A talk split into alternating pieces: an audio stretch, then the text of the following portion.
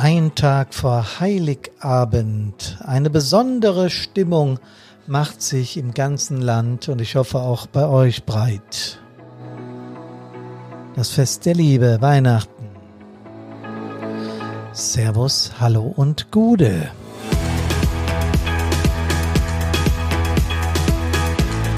Advent, Advent, ein Bäumchen brennt, ist der Podcast Nummer 113. Hier ist Hermann von Brandpunkt Air. Wie wichtig in diesem Jahr das Weihnachtsfest ist. So ist der Untertitel unseres heutigen Podcasts.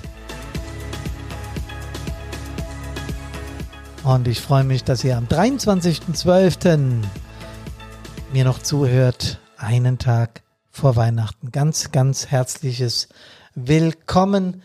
Und in diesem Jahr, sagen wir mal, gerade in diesem Jahr wegen der Pandemie, hm, in diesem Seuchenjahr oder besser gesagt Virenjahr, sollten und wollen wir Weihnachten ganz besonders genießen, glaube ich. Das Fest der Liebe.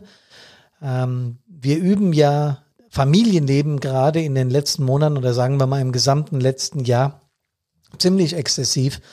Äh, klappt vielleicht nicht überall zu 100 Prozent, äh, das ist ganz klar, weil wenn man so eng äh, aufeinander hängt, gezwungenermaßen, dann dann ist es ja in diesem Jahr besonders, sagen wir mal, anspruchsvoll und herausfordernd gewesen, Familie zu leben.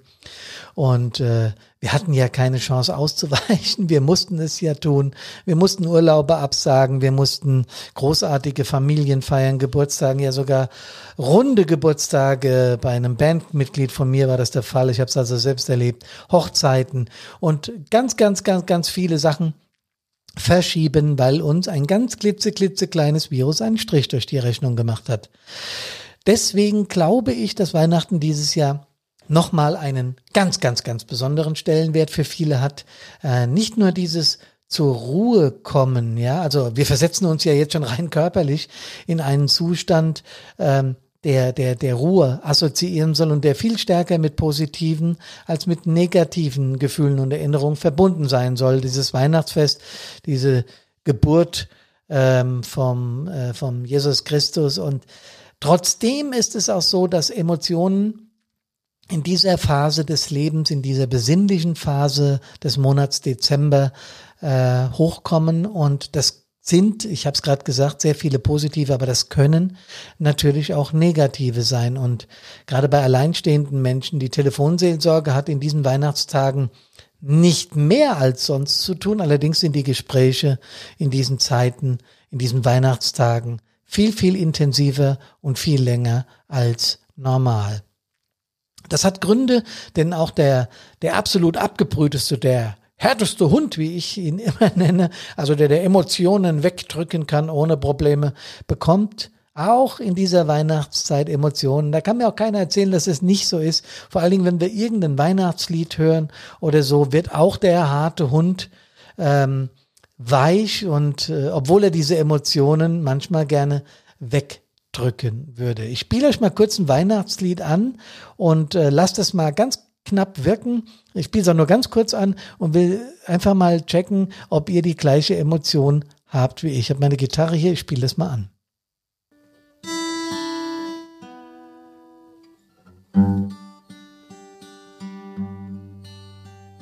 Stille Nacht,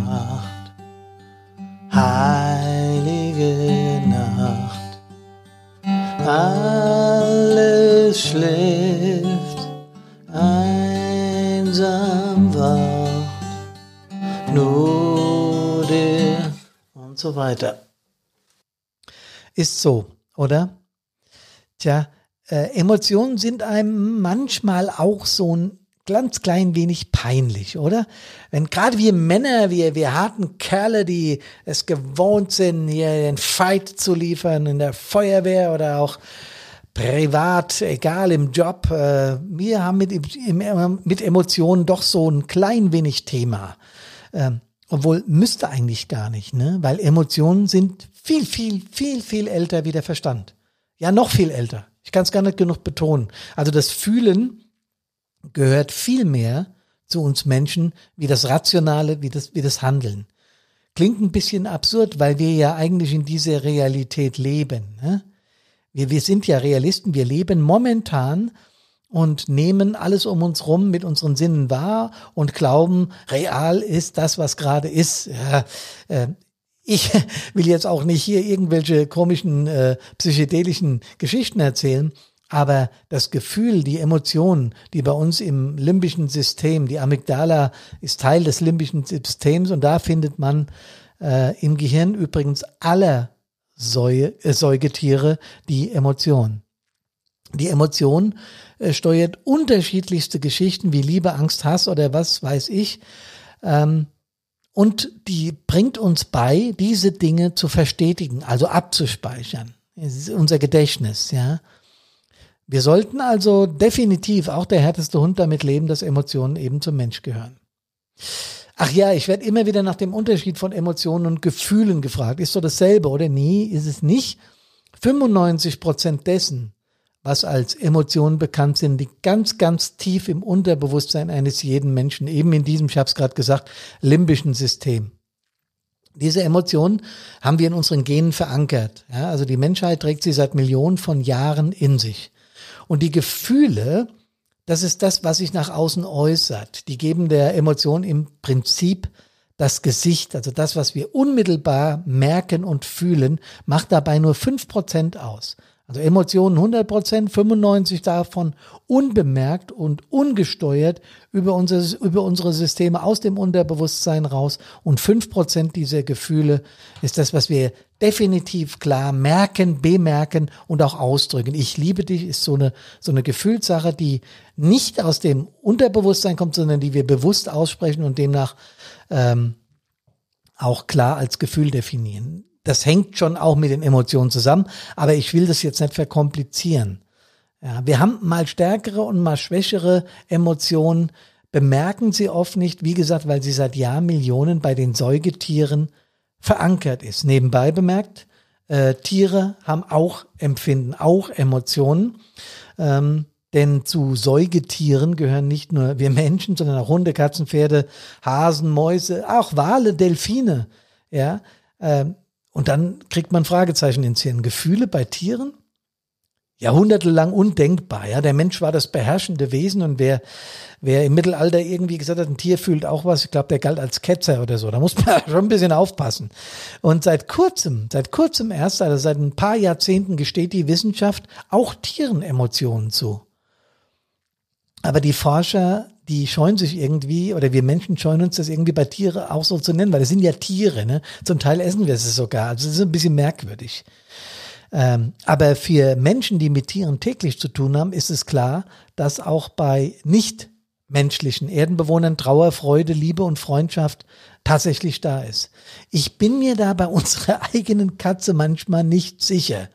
Immer dann, wenn sie so um den Esszimmertisch schleicht und nur auf die Gelegenheit wartet, ein Stück vom Fisch zu geiern, ja. Ähm, wenn sie dann aber auf dem Sofa neben mir liegt und schnurrt, ändert sich meine Einstellung zu unserer Katze äh, in diesem Moment wieder. Die hat doch Gefühle. Denn das Fressen ist ja was Triebhaftes für so eine Katze. Das ist es eigentlich für Menschen auch. Ja, äh, wir müssen ja aber Gott sei Dank nicht mehr um unser Essen kämpfen, wie wir das früher mussten. Aber trotzdem ist das ein Trieb bei der Katze und auch bei dem Mensch wie Fortpflanzung, äh, Essen, Trinken. Ja, das sind Triebe, die sind uns in die Genwiege gelegt und die müssen wir leben. Sonst können wir nicht existieren. Trotzdem hat auch diese Katze Emotionen. Ich spüre das, wie gesagt, deutlich, wenn sie neben mir liegt und ich ihr im Fell wühle und sie schnurrt dabei. Das ist ja ein Gefühl von, ja, mir geht's gerade gut bei dir, ja, ich find's angenehm. Also das ist aus meiner Sicht ist das eine Emotion. Und bei Hunden, ja, da müssen wir gar nicht drüber reden, ja. Die sind ja mit ihrem Herrschen eins, die bringen sich ja um für ihr Herrschen. Das ist ja unglaublich. Und das hat aus meiner Sicht nichts mehr mit Trieb, also mit Urgenen zu tun, sondern das ist eine echte Emotion. Tja, diese Bindung von Hunden ist übrigens ja sprichwörtlich. Ne? Jeder, der einen Hund mal hatte oder hat, der weiß ganz genau, äh, dass gerade Hunde ganz, ganz treue Tiere sind. Zurück zu uns Menschen. Wir freuen uns ja dieses Jahr auf besonders, ganz, ganz besonders gefühlvolle Weihnachten. So als Ausgleich für dieses vergangene Jahr zum Vergessen. Ne? Also ein bisschen war es schon zum Vergessen. Ähm, das kann man eindeutig so sagen. Wie gesagt, all das, was uns lieb und teuer ist und was wir gerne tun und was wir in Gemeinschaft gerne verbringen und wo wir uns inspirieren lassen durch Kunst und Kultur, das war in diesem Jahr nichts. Und das war schon ein bisschen traurig. Und das hat viele Menschen sagen wir mal, nachdenklicher werden lassen, manche auch fast verzweifelt. Ich habe das vorhin mit der Telefonseelsorge erzählt. Das hat mir jemand erzählt, der da tätig ist. Und er sagt, ja, die Gespräche nicht mehr, aber wesentlich intensiver. Das heißt, es kommen auch mehr diese Emotionen hoch. Und jetzt, jetzt freuen wir uns auf morgen, auf den Heiligen Abend und auf die zwei Weihnachtsfeiertage und auf die Zeit zwischen den Jahren und Silvester und so. Und äh, ja, in gewisser Weise unsere Angehörigen und wir, also unsere Ängsten, unsere Liebsten um uns rum, ähm, wollen da schön feiern. Und dann, dann geht der Piepse. Ne? Tja, das sind unsere Liebsten natürlich auch gewohnt, ja, dass wir, vor allen Dingen, wenn der, wenn der, wenn der FAE stumm geschaltet ist, auf einmal ohne viele Worte wegspringen, Einsatz und weg sind wir. Aber in diesem Jahr ist halt eben vieles anderes. Wir wollen dieses Weihnachten erst recht so richtig feiern, wie gesagt, weil uns 2020 so viel an Entbehrung auferlegt hat. Und jetzt das Alarm. Was passiert jetzt? Führt es automatisch zu Emotionsausbrüchen? Sind unsere Angehörigen sauer oder nee, kennen wir so eigentlich nicht, ne? Aber eine gewisse Enttäuschung spüren wir dann da auch schon. Denn natürlich rechnen die damit, dass das passieren kann während, gerade während dem Heiligen Abend und der beiden Weihnachtsfeiertage. Aber man blendet den Umstand dann doch ein wenig aus, weil man ja ja, weil man ja gern zusammen sein will bei dieser, in dieser, in dieser äh, äh, ganz stimmungsvollen Zeit.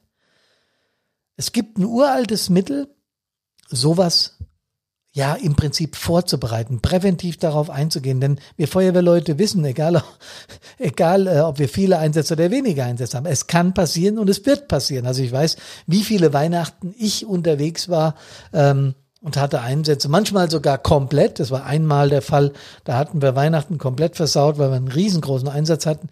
Ähm, aber das ist eben so. Und da hilft in der Regel eins, gute Kommunikation, wie ich das im letzten Podcast erzählt habe, ähm, im Vorhinein zu diesem Weihnachtsfest und auch mal der Perspektivwechsel, wenn der Einsatz rum ist, schnell wieder nach Hause zur Familie. Ich glaube, das ist an Weihnachten was völlig Normales. Aber die richtige Kommunikationsstrategie im Vorhinein zu solchen Festen und nicht einfach verdrängen, wie der harte Hund, von dem ich vorhin berichtet habe, ja. Auch der wird weich, wenn er Stille Nacht hört. Oder der wird weich, wenn sein Partnerin oder auch sein Kind ihm ein kleines Weihnachtspräsent in die Hand drückt mit handgeschriebenen Zeilen und sowas und es duftet nach Kerzen und nach äh, Wachs und nach äh, Kerzen und Wachs ist das gleiche, äh, nach Tannenbaum und sowas, ja, und Glühwein und, und Plätzchen und der Braten im Ofen. Das sind halt Dinge, die uns definitiv emotional weich werden lassen. Und das kann man sich eingestehen.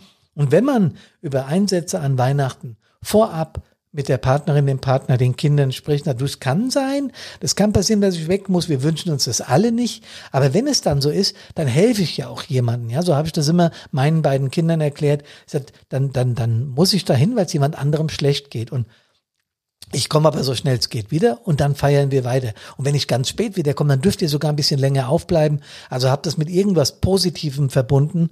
Und äh, mit meiner mit meiner Partnerin spreche ich darüber, wenn wenn Weihnachten ansteht und es wäre wirklich was Großes gewesen in meiner aktiven Zeit, dann äh, wusste sie das und sie wusste aber auch, dass wir das dann in irgendeiner Form nachholen. Also im Prinzip all das, was Brandpunkt immer will, präventiv die Dinge angehen, das versuche ich auch mit solchen Situationen.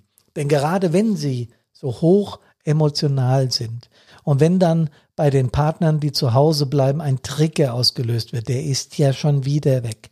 Dann kann das sehr schnell den Rest unserer Weihnachtszeit, sagen wir mal, etwas negativ, negativ behaften. Und das ist genau das, liebe Kameradinnen und Kameraden, was wir ja nicht wollen und was wir auch alle nicht brauchen.